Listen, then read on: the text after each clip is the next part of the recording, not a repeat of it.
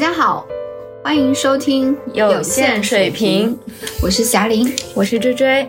那再过两周呢，就要迎来农历新年，因为身边很多朋友都会来问我们明年运势怎么样啊？然后听说马上变成离火大运了，会发生什么样的变化？要怎么来做提前准备？而且还有很多朋友已经提前的去啊，就是本地的各类寺庙啊、道观啊，去为新年祈福。那确实。呃，因为新的运势微观上对我们每个人都非常的重要，因为我们日常生活都受到大环境的影响，不管是政治、经济还是自然环境，所以提前了解趋势，早做准备，抓住时代的机会啊！这个机会不一定是 发财，可能是我们生活的方方面面。那关键是我们能够在不确定的大环境下面，能够提前的去做一些自我的这种准备跟提升。啊，这还是很有帮助的，所以我们今天，啊，想特别安排年末的这一期来聊聊这个话题。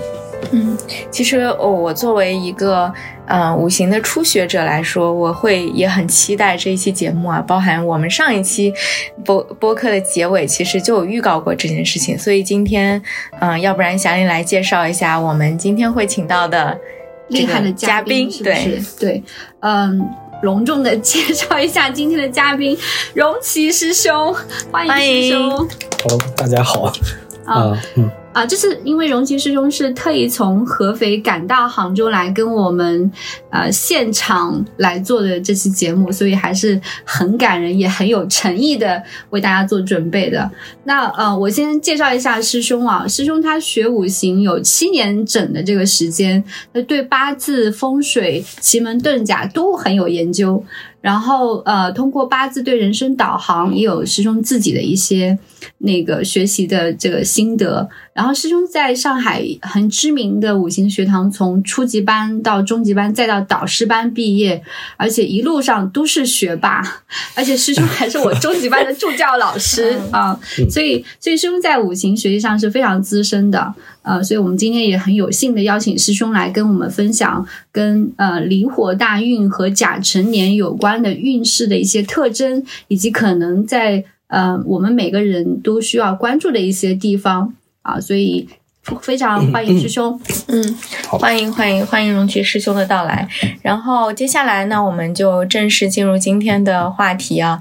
在讲新的一年的运势之前，就首先想邀请师兄帮我们简单总结一下癸卯年的一些情况，也是算是做一个复盘。好，那个首先非常感谢那个有限水平这么大一个媒体平台对我的一个邀请，然后那个我非常的开心啊，然后这次从合肥来杭州啊，然后我觉得就是啊，还是要去做一个就是对癸卯年做一个总结吧，因为就是岁末年尾的这样的一个时刻，然后昨天是大寒嘛，嗯，然后今天其实是大寒的最后一期啊，大寒作为二十四节气最后一个节气，那接下来之后就是立春节气了，也就是说。我们癸卯年这个一年就要过完了，对。然后癸卯年，我相信大家最大的感受，我觉得讲三个感受吧。第一个肯定是忙嘛，就是感觉非常的忙，不管你是嗯真就是瞎忙还是就是有事儿，反正都会觉得非常的忙。然后这个忙呢，其实是相当于说客观的，我们学习过是知道说这个卯木其实讲的就是忙嘛，就是说它本质的底层逻辑其实讲的就是说你对这个事情想要去有更多的控制度，就是说你想要去掌控一些东西，想要掌控自己的生活，掌控自己的节奏啊、钱啊什么的，但你就发现说你越想掌控，有的时候就是掌控不太了啊，这是大概的一个。特点，那就是，然后第二个特点其实是卷嘛，然后就因为卯木其实就是卷，因为这个东西长长了，然后空间就这么大，它只能卷起来才能在这个空间里面继续的生存。那到这个职场里面，你就发现就是大家其实是想要获得更多的职场的，不管是上升空间，还是你水横向这种团队的占有，还是说对于地盘的这种占有。然后如果每个人都这么想的话，最后就发现，嗯，大家卷起来了啊，谁能卷的更多，谁可能最最终的一个占有。那最后一个其实是这种特点，癸卯年的特点其实是啊，会情绪上会有一点焦虑或者抑郁吧。啊，今年其实抑郁症的这个这个对这个比例还是在持续的提升的。有一个不是特别 准确的数据，就大概是嗯九千五百万人吧。就中国现在大概有九千五百万人这个抑郁症的这样的一个就是这种潜在的倾向呀，或者是患者啊这种，其实跟癸卯年有关系，因为癸水本来其实就是对于未来的这种担心啊、不确定啊这种焦虑导致的，然后卯木呢又是那种比较急躁，然后。内心结合前面两点嘛，就是一个是控制啊，一个是这种卷，就最终导致就是说，嗯，我对人生又没有太多的这个把控力，然后这个未来的发展又不是特别明确，然后很多情绪积累在这儿啊，所以大家就容易比较焦虑啊。这这是癸卯年，当然有的人是想要忙都忙不了啊，因为去年还是有一些人他是就是。去年中国虽然，哎，这块不知道能不能说啊？官方的数据讲说我们的失业率其实是下降，但其实客观上会有一些企业的倒闭的情况，包括大厂会有一些裁员的一些情况。呃，总结一句话，假如说去年你很忙，你很累，你很卷，其实这是好事儿啊。就有的人想卷想忙都忙不到啊。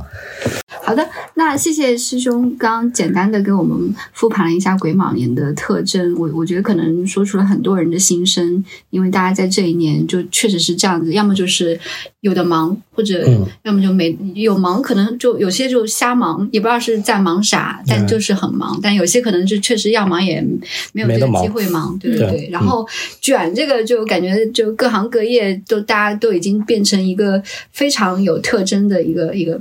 这个标签了，对，所以我想就是癸卯年这个特征，甲辰年应该会很不一样哈，因为癸卯年应该是我们呃，就是离火大运之前的这个呃火运前面是艮艮运。更呃更八土运的结束的最后一年，然后嗯甲辰年算是这个九运的这个九运离火运的开始嘛，对。啊，所以就是在呃这个艮八运。这个结束和离火运开始的这个转起承转合的过程当中，嗯，啊，应该会有很大的不一样的一些地方。年初大家应该也能够感受到，就各行各一些变化，比如说。呃，在科技领域，像 ChatGPT 就 ARGC，就是这种新的一些领域的东西，好像在出来，已经崭露头角。对对对，然后呃，在这个世界环境里面，就好像冲突就不断，就对，嗯啊，所以大家可能已经也有一些这种感受。那我们想先来聊的，呃，接下来的第一个就是未来的话题是关于离火大运的，啊，师兄可以讲一下，就是什么是离火大运？这这是。它是怎么个来源？包括离火大运的一些特点是什么？可以跟我们先分享一下。好的，那个我先。这先叫叫什么？现在叫先叠个甲啊，就是嗯呃，虽虽然我学习了啊阴阳五行学七年，我在上海学习的，就是啊上海陈志学堂学习阴阳五行学七年，但是我也不保证，就是说我现在的理解可能是就是最啊最正确或者最准确这种理解，我就是分享一下我个人的一些感受跟一些观点，以及自己曾经学习的一些经验。嗯，我觉得开始离火大运的这个话题之前，我觉得先要讲一下这个三元九运是。是个什么东西啊？其实很多人，嗯，在我自己也刷抖音嘛，其实你就会发现哦，最近好多人在讲什么离火九运会是怎么样，对吧？啊，三元九运，我自己对它的理解就是说，它其实是。我们知道九宫八卦嘛，它其实是中国人就信奉一个数字，就是九是吉数，然后再把这个吉数乘以一个二十年，就变成了一百八十年。然后一百八十年其实分为三个六十甲子啊，中国的六十甲子这个 大家应该是知道的，对吧？就是人到了六十岁就变成叫什么花甲这种，就是过了一甲子，对吧？这个人已经非常的对吧？就是人生已经非常成熟了，因为走过六十甲子。没有想过说这个六十甲子是怎么来的？嗯啊，这个作为上过。初级班以及中级班的夏令时间啊啊，有呃，你能想起来吗？当时怎么来的？啊，是上中元啊，上元、中元、下元，它其实一百八十年，然后分成了三份儿啊，每份儿是六十年嘛，这是一个甲子乘法啊。其实甲子是嗯这么来的，就是我理解，就是首先我先说阴阳五行学，我对它理解，我是把它当成一个哲学去学习的，就是哲学它其实是一种。就是就指导你人生生活的一种这样的一个学问嘛，然后包括说中国，我们刚才吃饭还在聊，就是中国的这个哲学发展的水平就是非常高的，就在古代我们这个哲学水平已经非常高了，所以中国文明传承了几千年嘛。那我怎么去看待就是说所谓的一些，就是我们有一些对于玄学的这种理解啊，其实社会上的主流声音对它其实褒贬不一的啊。但是我我会尝试着会用从哲学或者或者偏向科学的角度去分析啊这个学问怎么来的。其实他讲他跟西方那个星盘学啊占星学其实差不多，它其实都都来自于说古人对于天体的这个观测。天体的观测无非就是说，我们现在宇宙学问已经非常的这个成熟了，相当于成熟了很多。我们大概知道，就说地球绕着太阳转这种，然后太阳系啊，以前说有九大，现在是八大行星这种运转，然后大家之间这种就是因为引力，对吧？万有引力，然后达到了一种平衡的状态。地球绕着太阳旋转，月亮绕着地球旋转。然后这个里面其实这个六十的数字其实是来自于我们呃太阳系里面两颗质量。最大的行星啊，一颗是木星，一颗是土星啊。然后土星它的这个公转太阳的周期大概是二十九点几年，然后你就是四舍五入，它就是三十年。然后木星呢，它那个绕太阳的这个公转周期是十一点八年还是十一点九年？就是你四舍五入就是十二年。也就是说，这两个行星绕着太阳旋转这个轨迹，它取一个最小公倍数，你发现是六十年。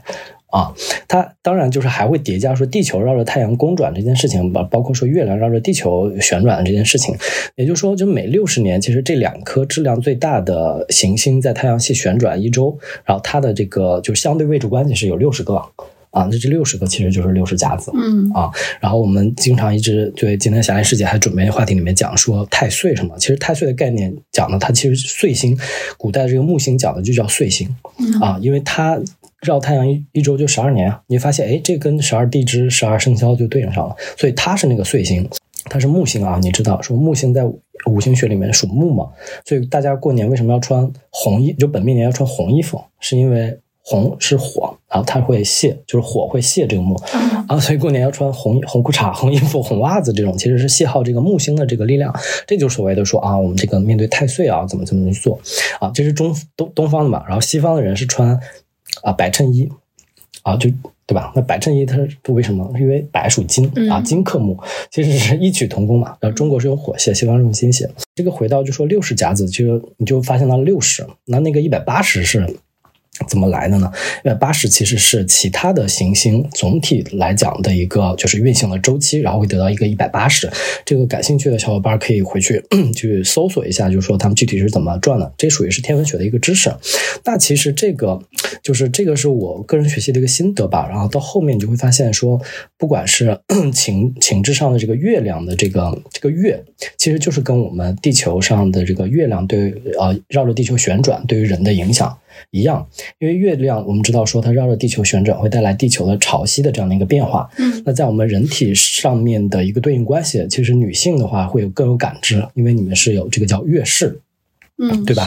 它其实是跟月亮这个变化周期是相关的啊。然后 它对于人，就是男人，或者是对所有人，它其实还会在情志上跟情绪上会有一个影响。年底了嘛，很多小伙伴会说啊，我想辞职，或者明年我想我想怎么怎么怎么样。就通常，嗯，你有这个想法的时候，通常建议大家。缓一缓，放一放啊！这个在中国的文化里面讲说啊，这个过完年再说啊。其实这是有科学依据的，因为过了这个月，你的想法可能就变了啊。所以建议大家去做一些比较重大决策的时候，尽量时间拖长一点啊。哎，对对，过了过了过了年再说啊。大概是这样，嗯，这个扯得有点远，就是讲这个 三元九运，刚才讲就是说一百八十年的周期嘛，那叫六十年的这个周期，其实就是中国人是讲这个六十甲子的。我觉得想要聊这个 九运，我们不妨从那个七运开始，也就是说一九八四年，一九八四年开始，因为那年对于咱们中国来讲是发生了非常重要的事情。我不知道你俩 大概了不了解，其实那年讲的是那个改革开放嘛，嗯，就那年是中国做了一个非常大的一些。改革，如果了解历史，大概知道说，这个我们建国之后的那段时期，其实中国是这种社会主义计划经济，大家是这种集体的这种大锅饭，所有人都在，比如说有一些工厂啊，或者有一些什么啊农场啊，或者生产队啊这种。然后一九八几年那时候是那个改革开放嘛，公有制转私有制，哎对对对。大量的国企下岗潮那些，哎，对对对，其实这个就不得不提，就是说一九八四年那时候开的那个运叫七运嘛，就对七对。对对对七运，那个对不是正确的对，是那个 就是啊对卦的对。然后祥林师姐知道，它属于是对七酉金运。酉金其实讲的是在我们的五行学里面，酉金对应的是西方嘛，也就是说，从一九八四年那时候，其实指向的是比较偏西方的，就是你会发现，经济啊，对三元九运这里补充，它其实讲的是地运。地运其实就讲的是这种，就是啊、这个地就是天地的那个地啊，嗯讲的是地运。它对其这个运其实讲的就是西方国家的这个高速的发展啊。那像我们 作为东方的国家，我们世界上我们是中国的，在世界上东方的这个巨龙啊，在这样的月，在这样的运的时候，也不得不向向西方学习。西方看齐。啊，对啊，西方是这种啊资本主义，对吧？呃，私有制这种比较盛行。我们那时候开始向西方去做一些学习以及改革，向西方学习这种先进的，不管是科学还是这种呃经济上的这种经济学啊，包括说像语言这种，你会发现那个时候学英语，对学英语的人，你要是会外语，那时候其实你水平非常低，但是你也能找到非常好的一个工作，嗯就是那个时候。但是那个时候 不是每个人都能反应得过来，就跟我们现在一样。其实我们现在又处在一个就是要面临改运，但是不是所有人能面。啊，改得过来啊！我先把前面 铺垫完啊。七运的时候，他讲从公转私啊，他是从这种其实是从木火转向金水的嘛。包括说后续的这四十年，其实都是偏金水的。也就是说，我们八零后、九零后这个、嗯、时代成长起来的人，我们从小是受到西方的教育是比较多的。嗯，啊，西方的这个比较有一个比较明确的一个特点，就是它个人主义啊个人主义，而且金是讲唯一确定性的，所以所有的东西都讲标准答案，就人的、嗯、成功模型只有一个，然后衡量人的标准。到现在都是，其实大家没转过来，就说看你能物化哎，非常物化，就是你看你能赚多少钱，你身价是多少，你赚的越多的钱，代表你这个人越成功嘛。嗯这是就是金运典型的这样的一个对人的一个衡量的一个体系跟一个指标。嗯不过现在我们就说，啊，结婚啊送多少彩礼，对吧？然后衡量这个男的有没有能力，是看他买不买房，银行有多少存款啊，开什么车这种，其实他是非常物质的。他，嗯，虽然现在说起来感觉是有点 批判啊，但是其实是，也就是说，地运的影响下，所有人的这个对于这件事情的感知以及衡量标准，是公就公共世界的衡量标准，其实是这一套啊。那为什么聊这个？是因为二零二四年之后，这个标准可能会有一些变化，就是 曾经的这种个人的东西，可能会逐渐的在往回转，会往公转啊，往公转，就是很多人就会不大理啊，公转是啥意思啊？就像。当年八四年，所有人都没法理解，说我自己出去单干，我离开了这种赖以生存的工厂，或者我下海经商，我离开了这种安全的体系内，我可以获得人生成功一样。嗯啊，其实现在 讲的是我们要重回公，就是说你又要找到你的集体，嗯你不能 个人单打独斗的时代结束了。啊，这个当然这个东西如果往深了讲，其实是有非常多的一些嗯一些包括一些政策啊、政治以及世界现在局势的变化也会有。那像、当时的那个对齐的有金运，他讲这种全盘呃西化这种，就是说你要学习西方的管理学、经济学什么指导生活，然后到了。八运是二零零四年开始啊，对，艮艮土运，其实艮土运是分为两个的啊。霞林师姐学啊，对，学过这个八卦呃中级班，然后知道八卦里面 艮它是分为两个，一个是丑，一个是寅嗯，它是按照那个地质关系，就是先先有丑后有寅嘛。嗯其实丑当时讲的是房地产，但是。二零零四年那时候绝对不会有人觉得说我那时候就要买房子的，嗯啊，所有人买房子是二零零九年或者是或者是二零一几年的时候才觉得说啊我要买房子。其实那个时候房地产已经发展了很很久了，嗯但是如果你早一点投资，二零零几年你就在上海买一套房子，就买一套就够了，在上海买一套房子，基本上说你这辈子就躺赢了。对，所以这也也是很多人想要了解啊未来的这个国家财富密码对，就是过去我们可能没有办法穿越回去，说去 就是像那个最近很火的一个电视剧《繁花》一样，说嗯那个主人公就很成功，就是因为他抓住了那个外贸时代，抓住了那个炒股，抓住了对对对对。房产，就是每一个时代的那个都有财富密码。对对对对，所以其实挺好的。对，我觉得每个人可能可能关心都是这点，因为我自己学这个，我也当时觉得特别关心这个，这个是一个动力之一。对对，大家我们今天一定要竖起耳朵听，竖竖起耳朵听，因为我自己其实也是在摸索，因为我们的学派对于这个未来的这个看法，其实不是那种就是宿命论的确定性，我们还是在一个确定的境遇里面去可以去填一些可能的内容。嗯，当然这句话是学了中立班的小伙伴可能才会听的，会有一定的感感觉，就大概就是说未来的发展它是。就有一个像，就比如说我们现在讲的是啊九离火九运啊，讲的是火，那就会说那火到底是什么东西？这个九运大概是什么东西啊？其实对应的行业，那个其实抖音上面我觉得讲的都差不多了啊。讲的什么文化呀，对吧？啊，心对吧？心理健康啊，对吧？这种啊，文化还要强调一下是传统文化。嗯啊，我觉得前两天看了一个那个新闻，讲的什么钢琴遇冷，什么钢琴行业遇冷，钢琴就是一个西方的，啊，是那个钢琴的那个销售量，哎，对对对，对对对。然后现在讲说，哦，学古筝可能对。然后因为我在安徽嘛，然后我们那儿有一个叫宣城地方，生产的是那个宣纸啊，宣纸啊，四墨墨叫什么。磨坊四宝啊，然后那个师兄就是他，他们他他的那个就是交易额，就在癸卯年所有经济都在下滑的这样的一个大体的大环境背景下，他的营业额是增长的。嗯，就这种传统的文化的东西是在复兴的啊，包括说 还有一些什么古琴、玄学也是。就今年我们会发现国学，对对，我我们会发现像播客里面对有在讲那个五行啊、玄学、八字有关的节目就很受欢迎。对对对，就是大家。这其实它是一个轮回的这样的一个，因为我导师班我修的是嗯叫因果法则，其实它跟轮回法则是相同的，就是你会发现历史上有很多轮回，其实这个跟咱们中国的农业文明很有关系。嗯，在我。刚刚在那个微博上看到一个那个一个发起这样一个讨论的投票，讲说，你知道中国的第五大发明是什么吗？是二十四节气啊！二十四节气是因为它其实讲的就是我们作为北半球的这样的一个国家，它因为受季风的影响以及太阳的在南北回归线之间这样的一个就是直射点的这样的一个回归的一个运动，导致了我们这片大陆的四季的这样一个变化嘛。然后我们的先民发现了这样的四季变化之后，其实。然后就总结出来这样的一套规律，二十四啊，二十四节气，然后所以指导了中国的农业的发展，然后所以导致我们国家就是几千年的这样的一个繁荣的这样的一个继承的这样的一个更迭啊。这个讲的什么意思？其实这套。理论跟逻辑就是讲的，其实就是轮回。他讲的，不管是这个时间的尺度上来讲，不管是一年的轮回，还是啊六十年的轮回，还是一百八十年的轮回，它其实都是在轮回的，就是在不断的，就是你可以理解叫重复也好，但是它的内容可能又有变化。呃，就是 我前两天去上海，我们那个老师还讲了一个就比较好玩的一个一个东西啊。他讲就是说，我们现在的孩子为什么有抑郁症？就是这种，就抑郁症比例这么高，为什么他们体质也不好？怎么样？他就讲说，以前的那个工业时代的时候，英国那时候他们是童工，他们孩子很小就送到了工厂，然后每每天工作非常多，加班啊，什么十几个小时，然后晚上睡觉的地方也非常的艰苦啊，营养也不良，就这种这种。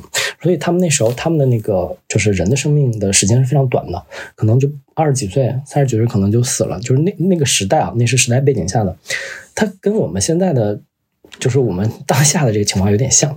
我们孩子幼儿园中班就开始上学了，其实就开始学习了，然后小学、初中就更不用讲了。你 把他送到学校去，早上几点送过去？一直学，一直学，一直非常非常辛苦，非常非常累。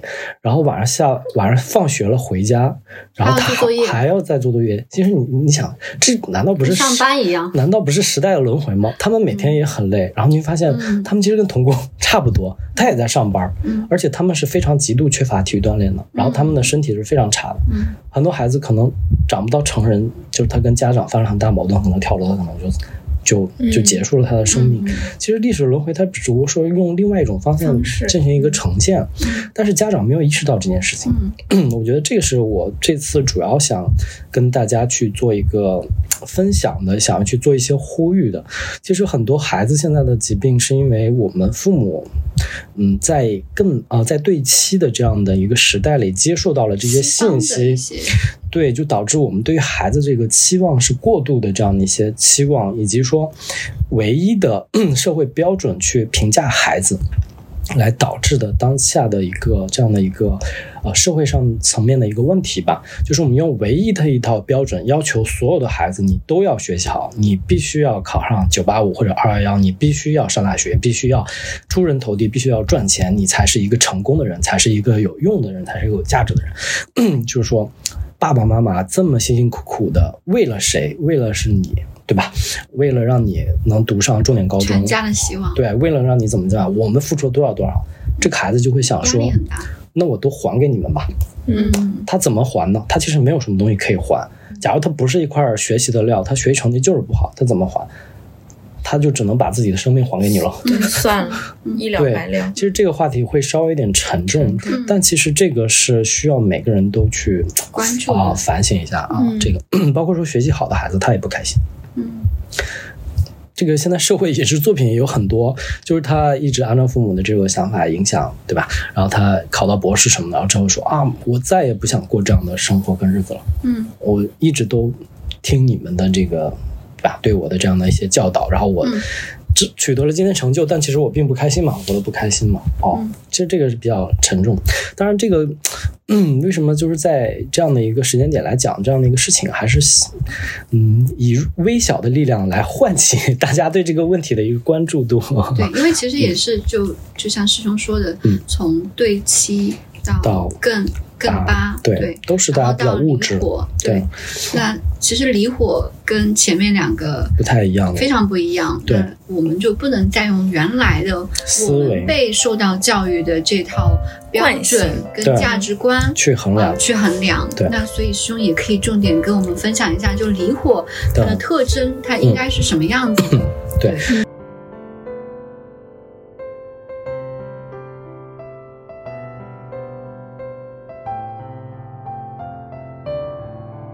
对，就离火运是从二零二四年，就是就是这个开始转变嘛。然后离火我们也知道它是火是虚的，它跟二十年到二零四四年。对，二零二四年到二零四三啊，大概是二十年这样的一个时间。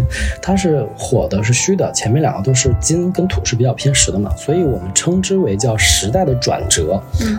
呃，注意，这是一个转折，不是时代就延续或者时代发展，它是一个巨大的一个转折。嗯，也就是相当于说，太阳照到了这个北回归点啊，就是北回呃南回归线，现在开始要往北移了。那大概是这样的一个感觉，那就是完全不一样。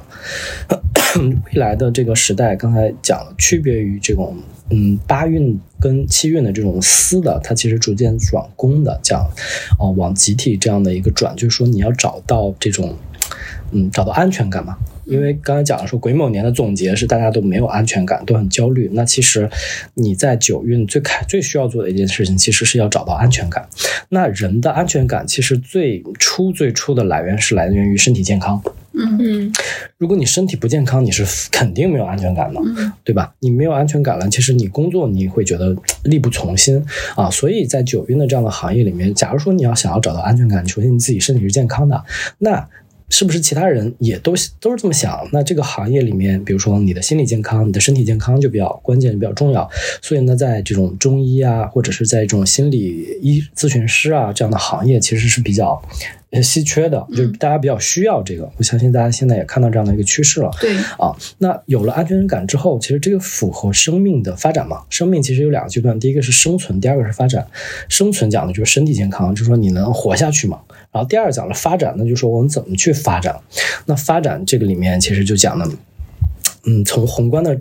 层面来讲，火讲的是这种，嗯，兴旺啊。什么叫在社会里面？什么叫兴旺？就叫有一个成语叫就是人丁兴旺，就是人越多，你才越希望。你把它放到公司这个层面去来讲，什么叫人丁兴旺？其实就是说你拥有更多的客户，你拥有更多的市占率。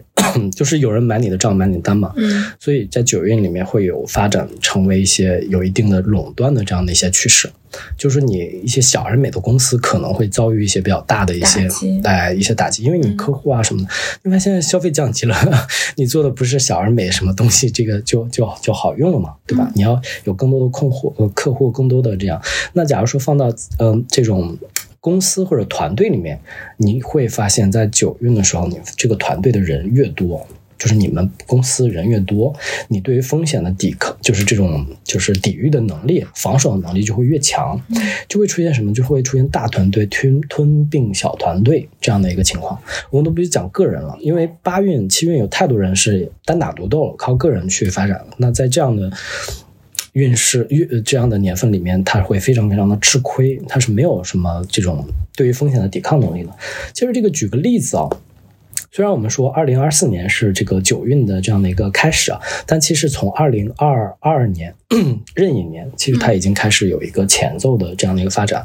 那年发生了什么重大事件？那年不是疫情的解封嘛？嗯，那个时候，假如说你们家是你们家里很多人的话，你新冠阳了之后是可以有互相帮助，对互相帮助、互相照顾的，就不会出现一个人，然后比如说。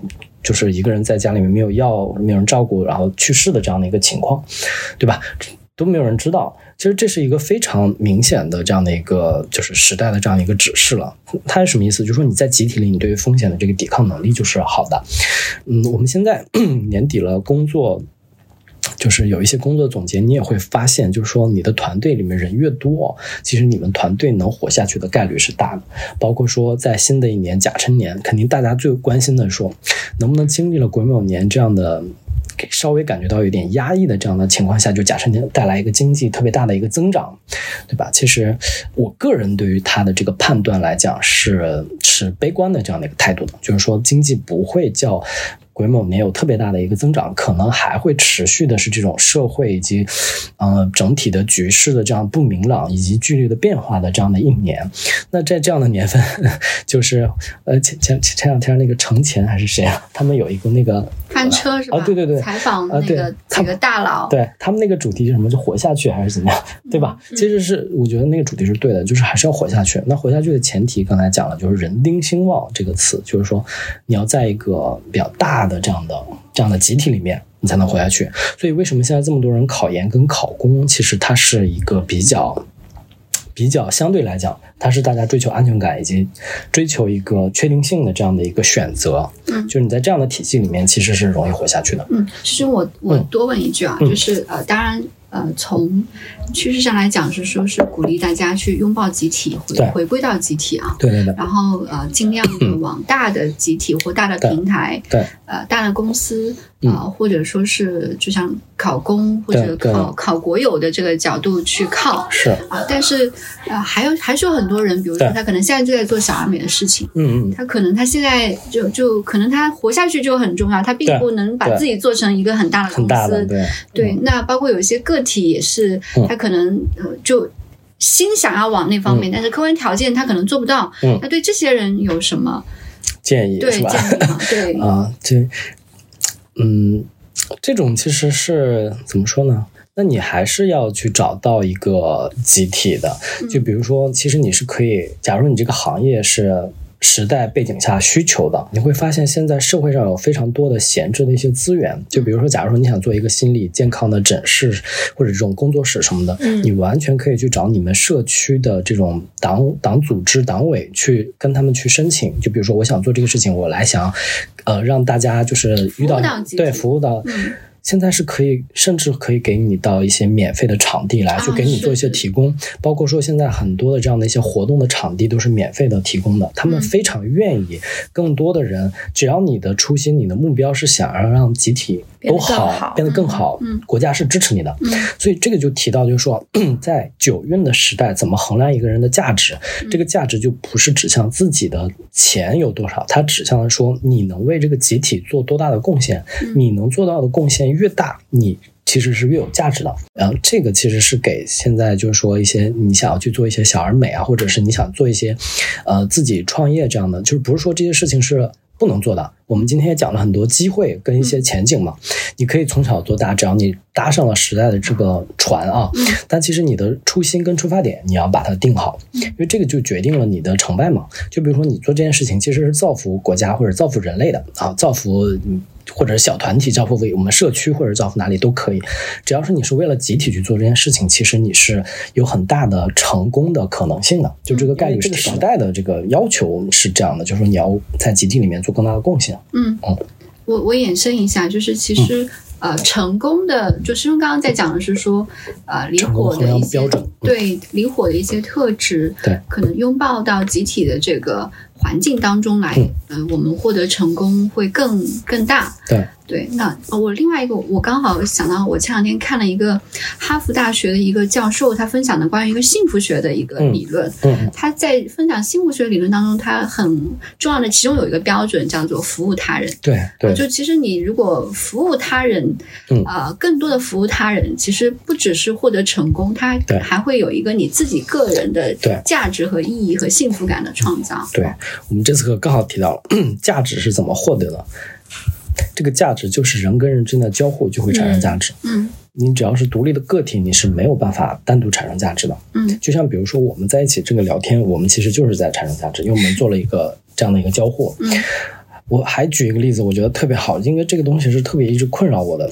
我是东北人嘛，小时候我们那边就是这种礼金的这个习俗是一直传承的，我小时候是非常不理解的。他结婚给他一千，我结婚你再他再给我一千，但是回馈掉不就算了吗？这个这个 我们干嘛还得要我们都我们都不给了，是不是这个事情就钱也没有那个对吧？但是这个其实就陷入了七运跟八运的这样的一个观点，就是说他在他只看钱嘛，他计算钱多少？，他在这个就是收就是叫什么收入收什么收支的这种财务财务平衡表里面，其实没有产生任何价值。但是你给我一千，我给你一千，我们之间的感情是增加的。这块儿其实它是它虽然是虚的，但是它真的增加出来了、啊。这个就是很火一个概念，情绪价值，这个是有的，嗯是满满的。代表我给你礼金，代表我在乎你；你给我礼金，代表我我我也在乎你。嗯，这个真的是多出来的部分，这个是非常的，嗯，给我带来非常大的触动。因为在离火时代，这个东西特别的关键。它一旦就是集体大了，这个人之间的这种人人情世故、人际关系就变得非常的重要。这么多人怎么证明，对吧？你怎么证明你更有价值啊？对吧？首先你给集体带来很多价值，再就是这种人情的这种走动，这种人际的关系就非常变变得非常非常的关键了。嗯这个是我们小时候不会学习的，而且是嗤之以鼻的东西。嗯大家会认为走后门儿，对吧？靠关系，你没本事这种。但其实真正的人的成功是你两者都要有的，你既要有实力，另外你还要有情商，你缺一不可。你没情商，你也很难在未来的这样的一个时代里面能很好的走下去啊。然后你刚才讲那个集体人的兴旺，其实讲了第一个是大的层面，是国家的呃，就是国家层面，然后还讲了说人呃商业的这样的层面，嗯，好，组织层面，组织层面，嗯就是最后，嗯，家庭，最后就是个人家庭层面，因为中国是一个讲家国同构的文化啊，它其实跟我们五行学的这个理念是一致的，就太极其大无外，其小无内，它由小可以见大。中国国家就是中国这个这么大一个国家，从每一个微观的家庭是最小的一个社会的组织的单位嘛，从家庭最小的组织单位里面去看，其实可以看到国家的发展的一个趋势的。那当下现在的环境是什么？就是大家其实年轻人恐婚，以及说不想生孩子的。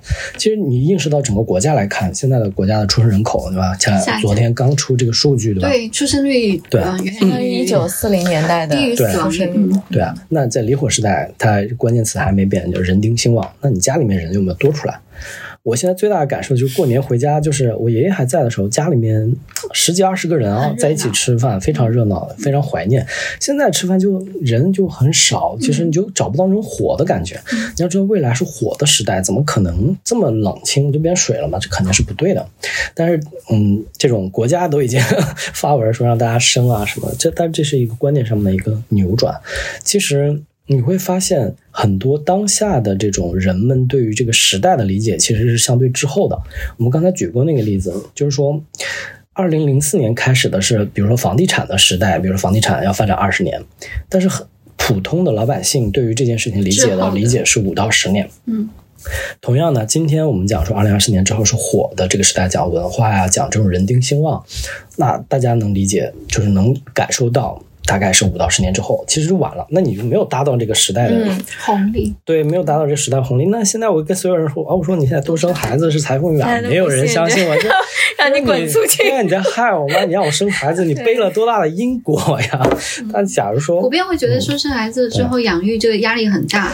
对但今天中午其实跟师兄吃饭的时候也在聊，是说其实未来养育孩子就完全不一样了，对吧？对啊，就是我爸妈你成本就会很低，很学校求着你去上学，不像现在可能要塞红包上学，对吧？嗯对啊，就是过去你会认为养一个孩子的成本，假如说是一百万，你会发现未来你发现你养三个孩子成本还是一百万，没有多出来。嗯你就是穷有穷的养法，有富有富的养法。因为我们现在这个时代的养孩子方法还是受到西方的这种叫什么精英的教育嘛，嗯我孩子要最好的。哇，甚至孩子一岁要学习抬头，一个月花一万多去学习抬头这件事情，我是很难理解的。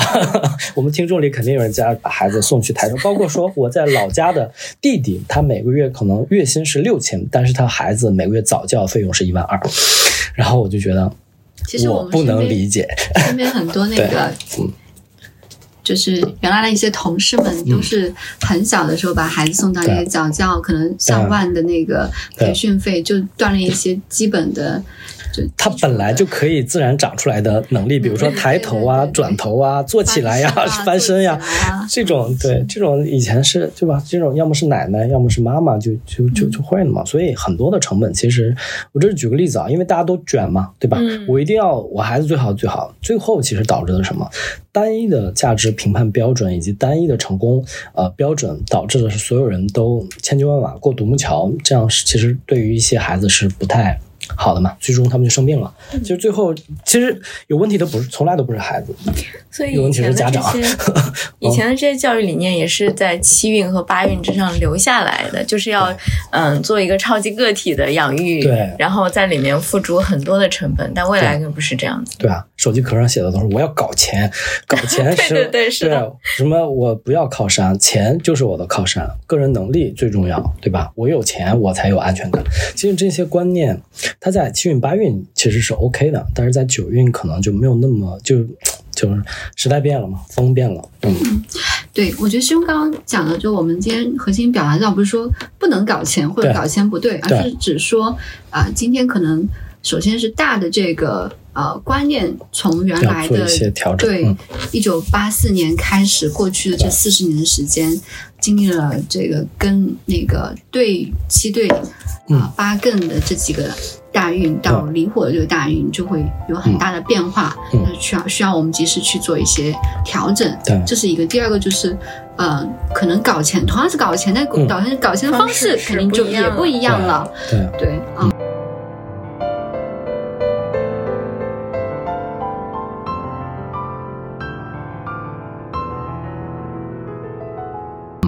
嗯，再上升到一个层面，就是世界的这个层面啊。其实现在的东西，中国跟美国以及东西方的这个博弈，已经进入到了一个新的这样的一个阶段了。嗯，就是现在其实竞争还蛮激烈的，不管是我们能感受到，比如说俄乌战争啊、中东地区的不稳啊，包括说朝鲜半岛最近一些嗯事情，因为离火哦，就是离卦就离火啊，九运火在自然界里面叫天雷嘛，打下来这个烧着了，但是在人类社会，这个火其实是战火。嗯。啊，战火其实就战争嘛。嗯，那你说了这个这个火战争里面，要么就是原子弹爆炸啊，要么就是这种就是导弹啊什么，就这种火。其实离火时代应该是会有一些战争的，包括说其实这个东西离我们从来都不远的。我们在中国是非常在这个国家，其实现在是最安全感最足的这样的一个国家。相信在国外很多。小伙伴应该有感受，其实是很不太平的。那这种在这样的一个时代里面，我们要怎么去做？怎么才能就是能活下去？其实我们是要去做一些思考的。我们能做的其实就是要拥护国家的稳定和繁荣的这样和平的这样的一个发展嘛。那我们是要非常的端正自己的这样的一个态度的。我们做事情的方法，嗯，为什么这么说？因为现在渗透其实真的很多啊，这给大家提一个醒，千万不要做傻事。很多时候啊，这个战争其实蛮近的，就是在二在去年还是前年啊，就是那个习大大讲过，我们国家已经从经济发展为中心转化为以国家安全为啊、国家稳定、安全为中心了。这个其实是一个很明显的这样一个信号，也就是说，我们现在不是为了钱了，我们现在要为了稳定、安全。每一个人都是你要稳定、要安全，因为大到国家，小就是自己的家嘛。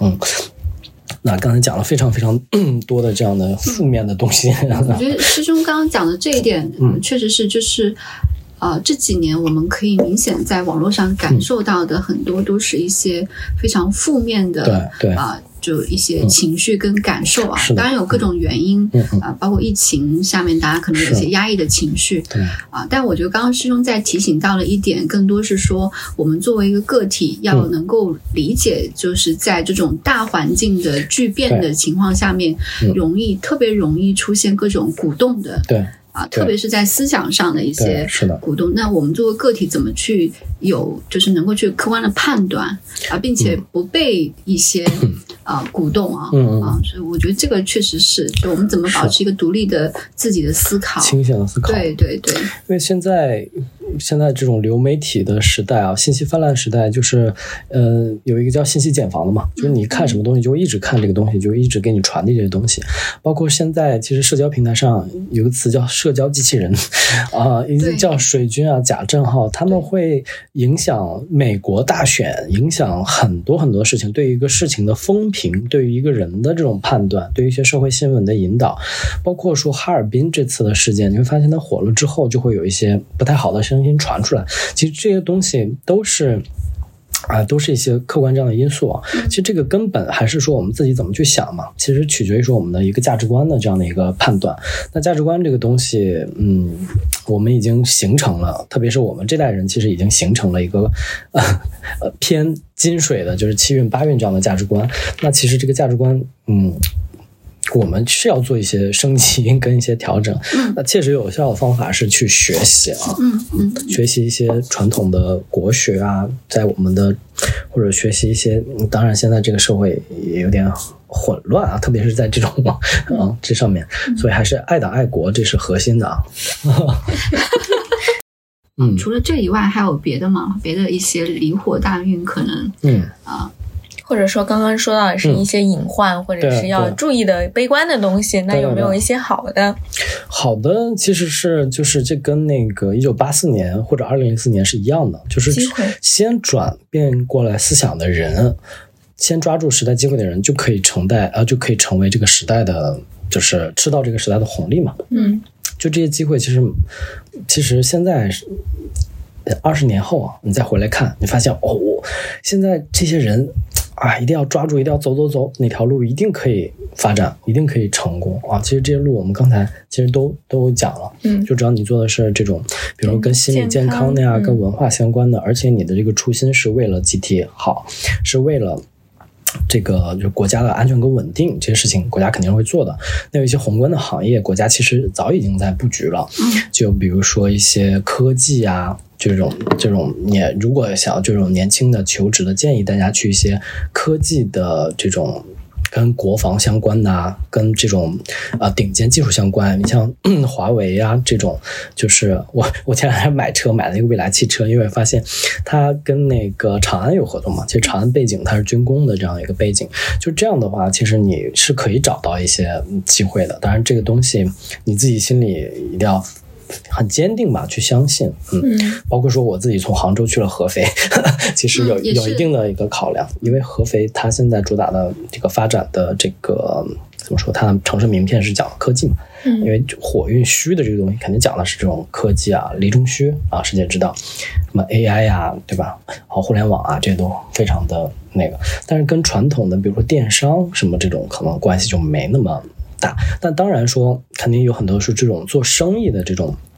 这样，他们肯定很关心说啊，那我这种外贸啊什么怎么样呢？其实现在最好的机会是可以大家鼓励呃，二零二四年大家可以出国去看一看，可以重点去看一下俄罗斯啊、东南亚呀、什么丝绸之路啊这些，大家都可以去看一下。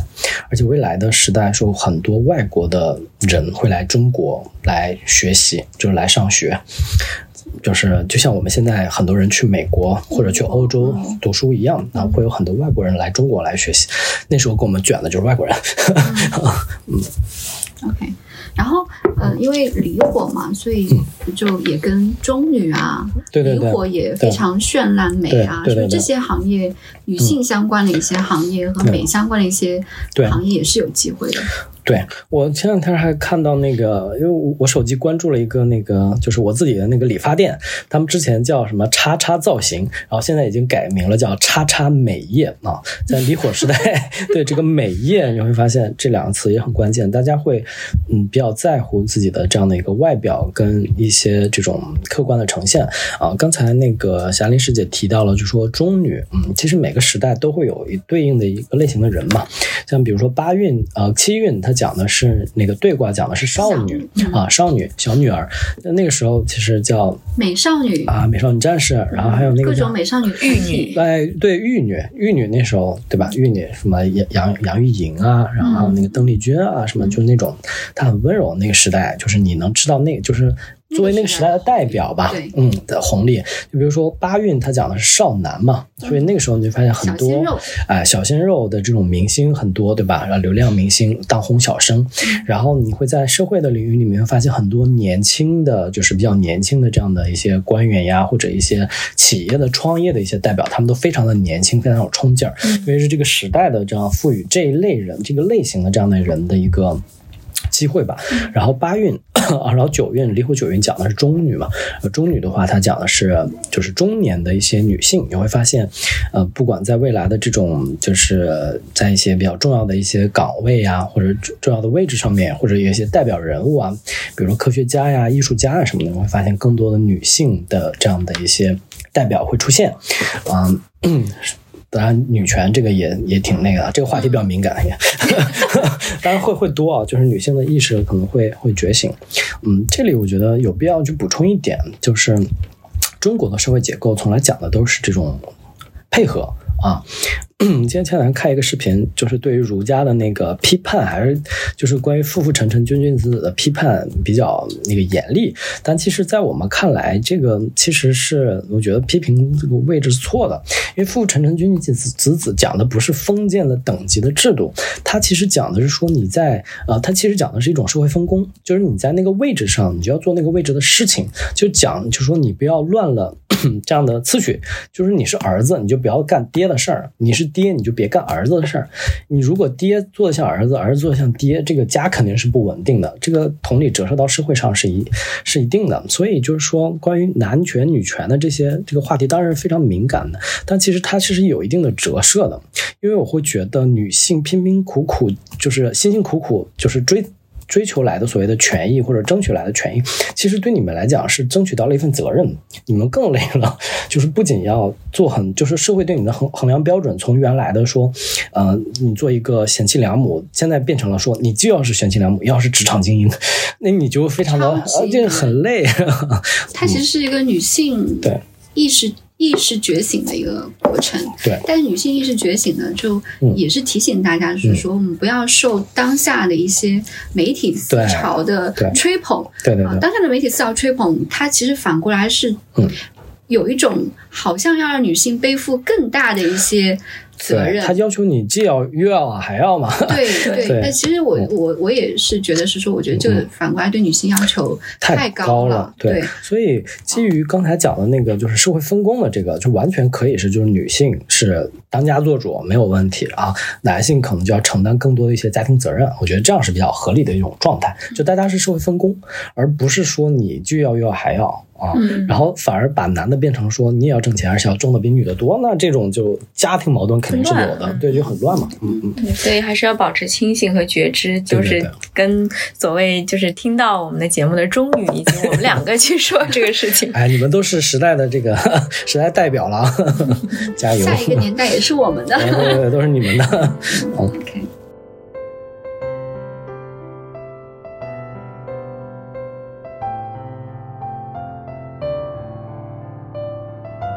那离火大运的话，刚刚我们也分享了一些，呃，有的一些，比如说哪些行业可能，啊，更符合离火大运的一些趋势，包括呃，在离火大运，我们怎么在意识层面，从原来的这种啊，对西方的个体的或者呃唯物的一些价值标准，怎么转换到呃像集体，嗯，或更多元的，然后可能啊需要回归到一些传统的文化的角度，重新去啊审视的一些。一些观点，然后包括啊，就从个体的那个家庭啊对啊这方面的一些关注。嗯嗯有没有一些可能，比如说还需要特别注意的？哪些人可能需要特别注意的？我觉得，嗯，这个这块是我今天就比较重点想讲的，就是需要注意两类的人，一类是家长，一类是孩子嘛。啊，虽然你们这个媒体影响力非常大啊，所以这个这里面肯定有很多家长，应该还有孩子。家长其实一定要去做一下思考，因为真的是时代的变化，你会发现，就是啊，我们马上也要聊嘛，二零二四年会有很多这样的变化。其实，在教育的这种改革或者制制度的变化会非常多嘛，就二零二四年，其实这块其实影响的就是关于家庭教育啊，或者关于孩子未来的这样人生导航嘛，因为我们研究这样人生导航。中午还在说，就是中国的文化是嗯存异在求同的嘛，就先认大家都不一样，然后我们再追求一致的东西。那这是什么意思？就是说，孩子的成长、孩子的价值的衡量，肯定不是单一的模式。就像幸福的家庭，从来不是单一的模式啊。所以，孩子每个人他他的天赋不一样，你不能用一套标准要求他一定要去学习好，一定要怎么样。这句话为什么要跟家长讲？就是因为现在大家都用一套标准去卷，然后就会把孩子逼到一个非常死的这样的一个，就大家一定要拼这条路怎么样？其实未来反而是你。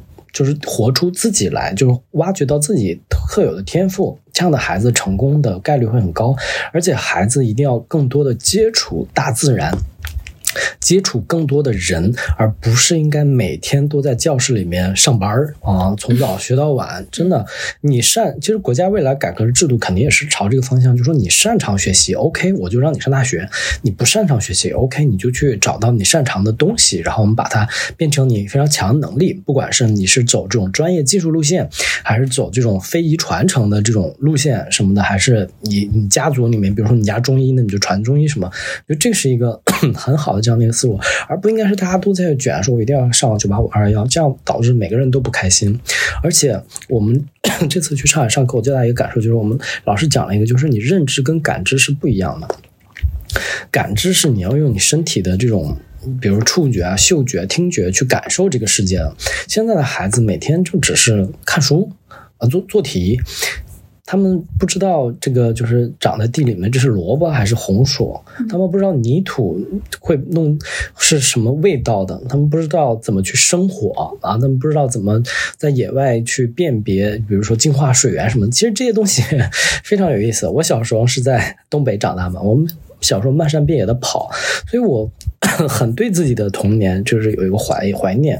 那个是我建立对客观世界的一个认知嘛，所以我们小时候不会有抑郁症的。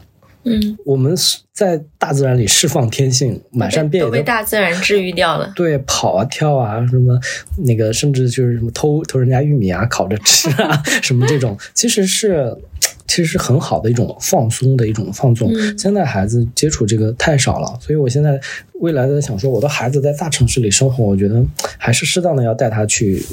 自然里面去，嗯，玩一玩，逛一逛，他不会有情绪上的一些问题，而且我们只关注了他的成绩，没有关注他其他的一些需求、精神层面。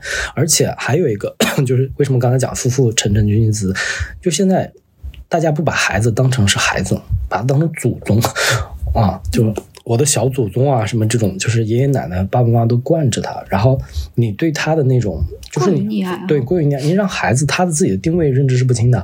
你小时候你对他这样，然后结果上学了之后，你把他当孙子。又打又骂又又怎么怎么样的，就是他会对自己的这个位置，他自己的价值观、世界观的形成是非常错位、非常混乱的，所以他情志也非常容易出问题。嗯，就建议大家还是要、呃关注到更多孩子的这种精神层面的一些成长的需求上，对，但啊然后也不要用单一的标准去去衡量他量他去对，嗯但其实病的最重的是父母，不是孩子。嗯，是的，嗯，父母想要去扭变，你就是需父母是需要去扭转的，孩子其实他本身其实是一张白纸我觉得如果今天我们这样师兄的分享跟呼吁，能够让大家在思维上啊、呃埋下一颗种子。因为就像师兄说的，其实啊、呃相信未来在国家层面应该也会有很多教育上的一些改革跟变化。对，对包括离火大运来了之后，我相信我们社会层面嗯啊、对于成功或对于一个人的嗯判断标准一一定也会更多元，不再像原来只有物化物化的这种标准。对对所以其实我们要更好的去做这种意识层面的转变整，对对然后更早的去做一些一些行为上的改变啊，我觉得这个呃是一个很好的发型。对，但是这个转变呢，假如说 我们刚才也谈了嘛，假如你是五年、十年后才转的，那你这五年、十年，其实你已经影响到你孩子的一生了。嗯，嗯，所以还是建议大家提早的，可以多去学习。其实我觉得这个呼吁还挺好的，嗯因为我原先也是，就包含生孩子这件事情，我才开始也是，就是经历了很长一段时间的抗阻抗或者抵触。对对对，但是你会发现，不断的就你学嗯国学、玄学这种的，不断的有人去敲你的心门，对去告诉你这样的一些啊、就是未来的一些趋势啊，要转变的东西，你慢慢就是会吸收进去的。所以我觉得这个呼吁，我们也是在敲了一次 我们的听众的门。嗯，对，然后再补充一点，就是七运八运，其实我们中华民族就是在中国创造了非常多的物质的财富。虽然你们现在觉得我缺钱，我缺这儿，我缺那儿，但其实你客观去看，我们现在真的是创造了非常多的物质上的一些东西，而且甚至这些资源是冗余的。单从房子这个东西来讲就好了，现在正在盖以及闲置的二手房以及。就是市场的存量是非常大的，甚至超过了这个市场的需求。但是你发现这个东西 不能停啊。那在接下来这个时代是什么样的情况？就这个孩子其实接下来时代是不需要这些房子的，这么多的这些资源的啊。那其实这个东西就是我们就需要去反思跟思考了。然后再就是从另外的一个层面来讲，就是说现在孩现在人都不想生孩子，就担心这个很多嘛。其实这个就我我我自己啊，因为我是个创业者，我比较喜欢就是违背这个大势去做一些事情。因为你们看没看一本书叫《乌合之众》嘛？啊，其实这个是未来时代比较嗯比较严严峻一个问题，就是未来你会发现大家都很混乱。就是他其实没有找到一个核心的，他的一个很坚定的内心的一个东西，所以他不知道怎么去做选择，他也浑浑噩噩。那这个时候会存出现什么问题？就是说，那大家都在干嘛，我就干嘛，就是随大溜对，随随大溜嘛。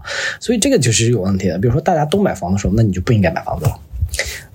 那再是什么？就是大家都不生孩子的时候，其实你就应该生孩子了。因为有个二八嘛，有个二八法则，嗯大家都进入炒股市场了，股市可能就要崩了。没错，我记得最最火爆房地产的时候，可能也就前几年，嗯，然后马上马上就就崩马上就这样了嘛。不行，所以你要要要理智一点。然后，孩子这个就是关于人生意义，其实我在二零二零年也进行了非常多的一些思考，包括自己去学习、去去思考什么，就是人生的意义。我最后在上海的学堂里找到了一个答案，就是这个跟九运有相关系，就是文老师讲说，人生个体是从来不会存在意义的。你你就去想吧，说你追求什么自我实现的价值，最后最后呢，你你肯定会死的。什么样的东西是有价值意义的？就说你为集体创造了价值跟意义，你发现了青蒿素，呃，你做好了这种转基因水稻，你是为这个集体创造了真正的价值跟意义的，你的人你的生命才是有价值有意义的。你个体创造了再多的财富，最终都是都不都不归你的，就都没有的。很宏观或者是很官方的去讲。然后有一次我跟我妈妈去探讨，就是讲到了很个人的一个视角，我妈妈就讲着说。儿子，你不用担心你人生没有意义。就是妈妈在没有生你之前，也是感觉人生没什么意义的，就是我都是被推着走。但是当你出生之后，你就是我人生的意义。我生了你之后，我拥有了人生特别不一样的、非常大的快乐的源泉啊！当然，抚养照顾你，我也 有一些不开心的地方，但绝对是就是收获会比付出的要多得多啊！嗯所以生命本身其实就是意义，生命的传承也是意义。嗯从个体的角度来说，可能个体本身的的存在，它不见得有多大的意义。对，但是个体的意义的体现是在一个集体中，这个集体中可以是啊、小家的角度对，我的存在对我的家人、对我的父母，对。对。吧？对我对。啊、我现在还没孩子，可能以后有孩子，可能对 嗯对未来的孩子可能就是个意义，就一样的道理，就是我们的父母存在对我们来说就是意义，就是一从大的角度来讲说，你可能去服务，呃，为一个群体去做出一些事情，给他们带来的价值，可能是你在一个群体当中更大的价值的体现。对。啊，这一点是值得我们去思考的。对啊，刚刚还讲了，就是说我们国家现在其实面临非常严重的这个出生人口减少的这样的一个趋势。其实我们现在的这种大家都恐婚恐生娃的这样的一个心态，其实是一种精神的疾病、精神的疫病，甚至是瘟疫这种，它可以带来在。呃，未来的十年或者二十年里，带来中国人口非常大的一个减少。我们会认为说，那减少就减少呗，中国这么多人，那隔壁的印度一直在生，将来我们国家的资源啊，什么对吧，财产是会被国其他国家所觊觎呢？就是离火时代，我总结的几个字就是人丁兴旺，这个是非常非常关键的。你做公司、做业务、做小家、做大家，你都是要一定要思考这几个字的。就是未来的，假如说你想要取得一定的人生成就，第一点是你能创为集体创造价值，为集体创造价值的前提是你能组织很多人愿意团结在你的周围来帮你做事情。这个未来对于个人能力的考验，是你对于群体，特别是对于混乱群体，因为现在没有人愿意去负责任。说实话，大家都不想麻烦别人，甚至就是说，嗯。本来应该有的沟通都出现了一些社恐啊，都不愿意去交流。那这个时候，谁能把这些很独立的个体组织起来，其实是可以成为这个时代的人物的啊。这个很关键啊。好的，嗯，嗯，谢谢师兄，嗯，给我们带来。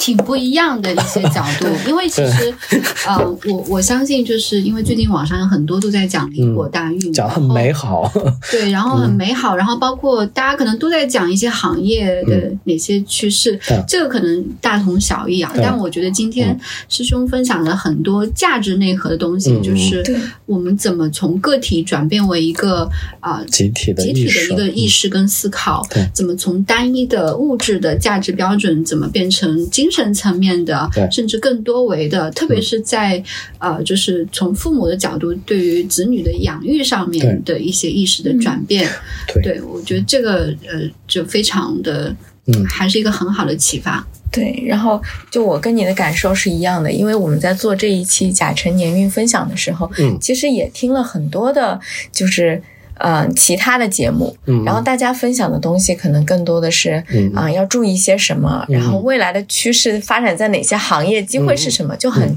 很具体。但是嗯。我觉得我们今天是很深刻、很往内走的，嗯嗯嗯。就是我觉得很多东西你直接把它一个判断丢出来，大家可能不会有这么深刻的理解。嗯但是师兄给给到的是一些偏底层逻辑的一些解释，嗯。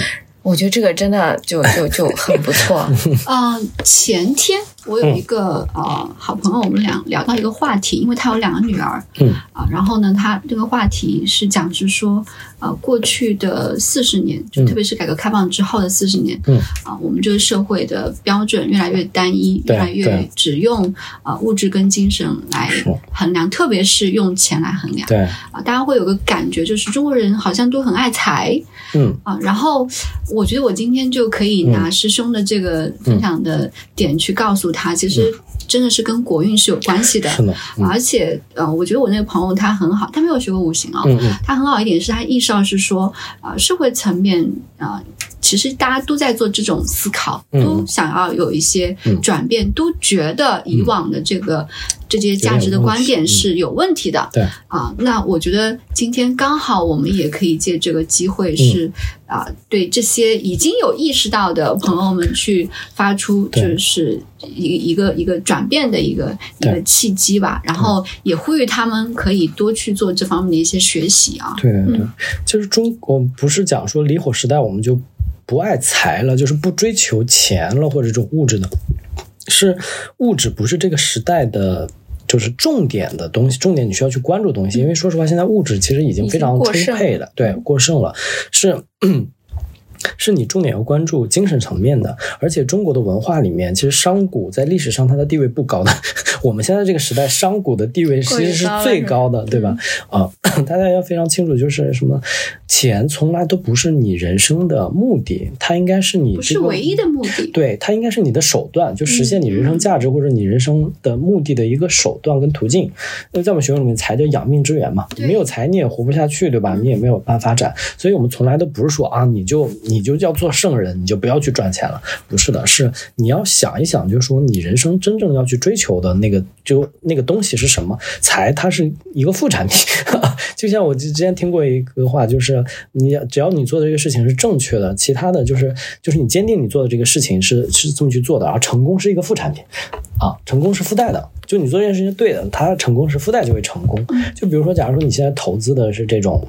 在这种呃国学或者是在这种啊中医或者对于所有人都有价值的事业上面，我相信你做的只要足够大，影响力足够大，会有人会有财富的，一定会有财富的，国家层面也会有，社会的层面上也会有的。嗯，好的。那我们刚刚讲的是离火大运啊的一些来源，包括它有哪些特征，有哪些机会，哪些我们需要注意去做转变的地方。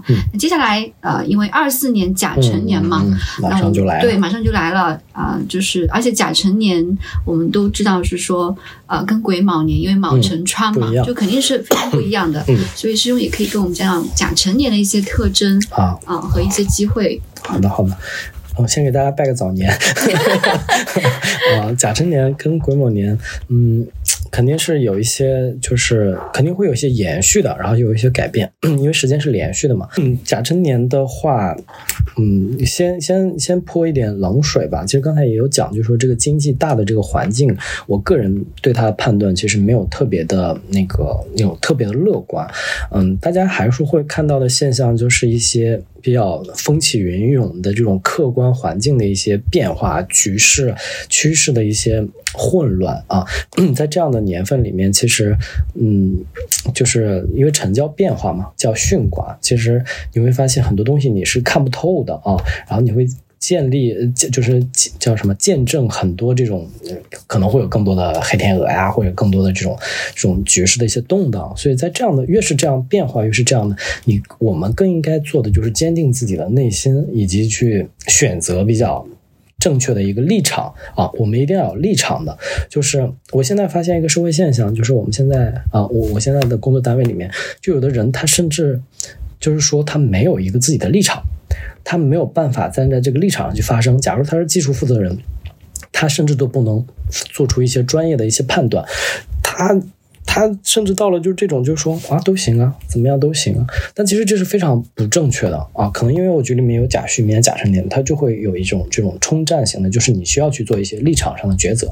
包括你也是啊，就是会有一些这种，你一定要找清楚自己的立场，因为你没有立场，你就会随波逐流，你就会。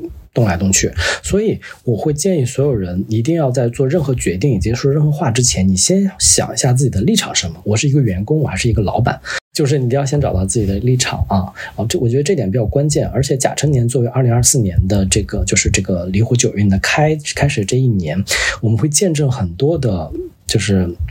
嗯，这个早期的一些这样的一些现象，如果你学习了这个阴阳五行学的话，你可能看到这现象，你可以看到本质。假如说你如果没你没有学习的话，你没有这些底层的知识，你会发现这一年非常的混乱啊。那 根据我们的卦象来讲，就是在那个乾卦里面讲说九四呃九四就是。要么上去，要么下来嘛。所以这个年份会有很多的现象，是你发现有的人就上去了，有些人就下来了。对，上去这些人绝对不是说他突然就上去了，因为他做了很长时间准备，甚至从二零二二年就开始做了一些准备，甚至从二零一五年的呃二零一四年的甲午年就开始做了准备，因为甲午年指向也是指向这个离火大运嘛，他做了非常长时间的准备，然后他可能上去了。有的人就突然下来了，什么意思？就可能有一些公司就大量的小公司或者底就是这种。它可能就就没了，就可能就就下去了。所以这下去了怎么办呢？啊，这个这个还是挺难的啊。嗯，还是要去做一些提前的做一些风险的一些管理啊，要想清楚。嗯，然后。还是建议大家身体方面多关注一些，比如女性可能关注一些这种乳腺啊、啊肩膀啊这种，然后嗯，这个甲木的年份，可能大家的肝胆啊，可能还是会有一些出现一些这样的一些问题。然后吃东西饮食大家也要注意一下，尽量少吃一些生冷的或者一些可能会变质啊、过期的一些食品吧。啊，大概是这些。整体来讲就是。还是先活下去，嗯，就是不要贸然的去做一些贸然的决策。对对啊对对因为这一年其实可能还是呃很多看不清楚的地方，局势上也没有没有那特别么清楚。对，没有那么清楚跟稳定哈。是的，是的，好的，呃，非常感谢今天师兄的分享，嗯，干货很多啊、我也有很多的新的一些启发。那希望今天的内容对收听的朋友们都有一些启发和帮助啊。然后听完这一期，如果你有一些具体的问题，也可以留言给我们，嗯啊，嗯。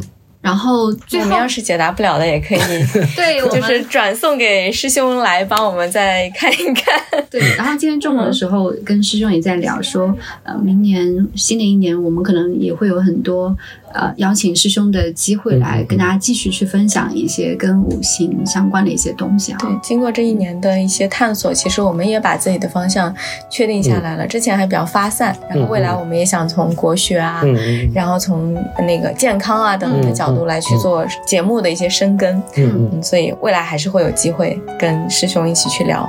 嗯嗯，那最后呢，也提前祝呃每位收听我们节目的朋友们甲辰龙年呃就是万事顺畅，因为呃再过两周多一点的时间就要要过年了。对过年嗯。了，对，然后希望大家都能够在甲辰年啊、都能够活下来，对，其实二月四号就立春了嘛，然后对对对就正式进入甲辰年，嗯。对，马上就到来了。那我们新一年甲辰龙年再见，嗯，好，拜拜。再见，拜拜。